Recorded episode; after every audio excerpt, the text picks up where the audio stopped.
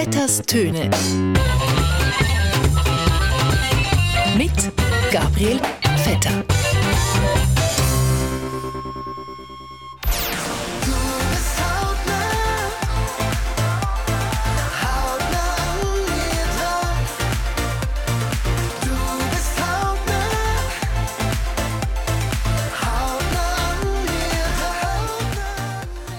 Manchmal habe ich ein bisschen das Gefühl, man gibt uns die Schuld für die Pandemie. Wenn sie die Lösung verkündet, sei die Lösung da. Ist sie aber nicht, dann geht's erst los. Ja, liebe Hörerinnen und Hörer von Radio SRF 1, ob es erst losgeht oder nicht, wir wissen es nicht. Wer schuld ist, wer nicht schuld ist, wir wissen es nicht. Und ob hautnah an dir dran oder nicht, da kann man sagen, na, eher nicht.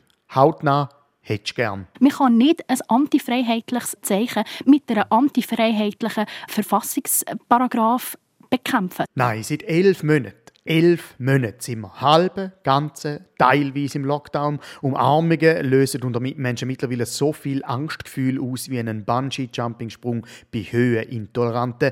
Und ein Händedruck ist so etwas Seltenes geworden, dass man mittlerweile von einem Handschlagszölibat redet in der Schweiz. Und Schweizerinnen und Schweizer verhüllen sich seit einem halben Jahr mit Gesichtsmasken, als ob wir alle zu einer Art Ganzjahresfasnachtsklicke konvertiert wären.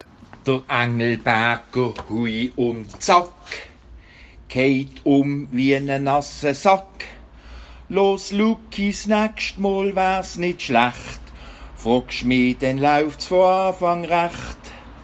Ja, und irgendwie kommt es einem ein bisschen so vor, als ob mittlerweile alle ein wenig Geduld verlieren und irgendwie alle ein bisschen auch den Verstand verlieren. Oder? Ja, was glaubt oder nicht, ich hocke gerade mit der Skihose daheim. Und weil wir alle den Verstand verlieren, suchen wir etwas anderes. Wenn man den Verstand verliert, sucht man nämlich einen Schuldigen. Oder noch besser, eine Schuldige. Ne? Weil schließlich haben wir ja seit 50 Jahren Frauenstimmrecht in der Schweiz. Aber nur weil die Frauen seit 50 Jahren dürfen stimmen, heisst das nicht, dass alles, was eine Frau stimmt, auch stimmt. Manchmal habe ich ein bisschen das Gefühl, man gibt uns die Schuld für die Pandemie. Ja, Frau Levi, gute Idee. Vielleicht sind ja wirklich die Frauen schuld. Sprache ist Macht, schlussendlich. Ja, man gebe ihnen die Schuld, sagt Anne Levi vom BAG. Und nein, die Schuld an der Pandemie hat das BAG natürlich nicht. Schuld an der Pandemie ist die Führung vom FC Basel, glaube ich. Oder, oder SRF 2 Kultur. Oder, oder, oder der Bill Gates. Ne? Oder vielleicht sind auch voll verschleierte Frauen schuld. Oder alte weiße Männer. Wahrscheinlich Bitcoin oder der Aktienkurs von Tesla. Oder vielleicht doch die Immobilienbesitzer von der Schweiz. Man weiß es nicht. Auch der Bundesrat ist müde. Auch der Bundesrat hat genug von dieser Krise. Ja, Herr Gassis, das mag sein, dass der Bundesrat genug von dieser Krise hat. Die meisten Leute haben aber nicht genug von dieser Krise.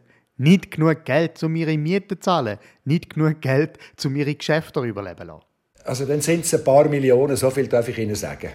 Wobei ich glaube persönlich, dass ein Minarettverbot die Schuld ist an dieser Corona-Pandemie. Weil, ganz ehrlich, ich kann mich an gar keine Pandemie erinnern, dort mal, wo es noch kein Minarettverbot gegeben hat. Also irgendwo ist da ein Zusammenhang. Gut, die spanische Grippe, okay. Aber an der sind ja, glaube ich, Chinesen die Schuld gewesen. Oder, oder Fledermäuse, glaube ich. Nein, Moment. Der Kaiser Franz oder der Attentäter von Sarajevo ist Schuld gewesen. Also, interessant ist ja auch, dass es eine internationale Pandemie braucht hat, bis das Lara Gut endlich auch mal an einem internationalen Grossanlass eine Goldmedaille gewonnen hat. Ich glaube, das ist alles eine Verschwörung. Wobei, die Lösung ist ja schon im Namen drin. Unter dem Namen Gut ist sie zwar immer gut gefahren, die Lara Gut, aber sie hat eben immer nur gut geheissen und nicht best. Jetzt aber, jetzt heißt sie Gut Berami, weil ja einfach die hochdeutsche Loopverschiebung ist von Best Rami die Best. Und Rami, bzw. die Einzahl davon, ist ja Rama, also die vegane Variante von Butter, auf Schweizerdeutsch Anke. Und Anke rückwärts gelesen gibt Ekna, was nichts anderes ist als eine Abkürzung für den ägyptischen König Eknaton. Und der hat Obacht in einer Pyramide gewohnt. Voilà. Und gemeint mit der Pyramide ist natürlich die Weltordnung. Und auf dieser Ordnung steht ganz oben nicht der George Soros oder der Alain Berset, sondern voilà, die Lara Gut. Jetzt sind wir wieder am Anfang. Wo sind wir? Gewesen?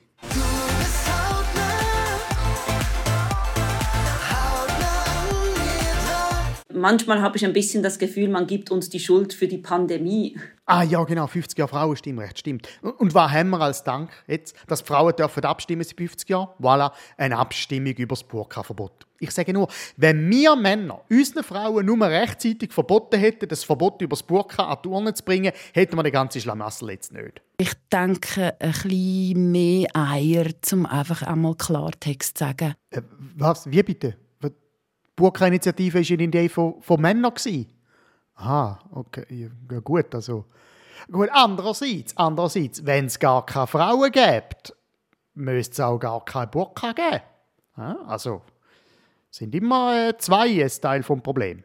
Manchmal habe ich ein bisschen das Gefühl, man gibt uns die Schuld. Nein, ich meine, als Schweizer Mann sage ich schon lange, Diskriminierung, ja gern, aber die lasse ich mir nicht von einem Moslem vorschreiben. Wir müssen nicht nur die Rosinen rauspicken, sondern wir müssen den ganzen Kuchen anschauen. Ja, das sage ich die mit meiner Partnerin auch immer. Los, wenn es einen Kuchen gibt, teilen wir den Kuchen folgendermaßen auf. Sie kommt Rosinli über und ich esse den Rest vom ganzen Kuchen. Frei nach der Marie Antoinette, wo ja selber auch eine Frau war, und wenn sie keinen Kuchen haben, sollen sie eben Rosinli fressen. So. Das Ziel des Feminismus ist es, Geschlechtergerechtigkeit zu erreichen. Ganz genau. Und für den führenden Feminist vom Land, für den Walter Wobmann, heißt Geschlechtergerechtigkeit nichts anderes, als dass es in der Schweiz allen gleich schlechter geht. Wenn sie die Lösung verkündet, sei die Lösung da. Ist sie aber nicht. Dann geht's erst los. Genau. Und liebe Sprachpolizistinnen und Sprachpolizisten, in der Schweiz heißt es immer noch Rosinli und nicht etwa Sultaninli.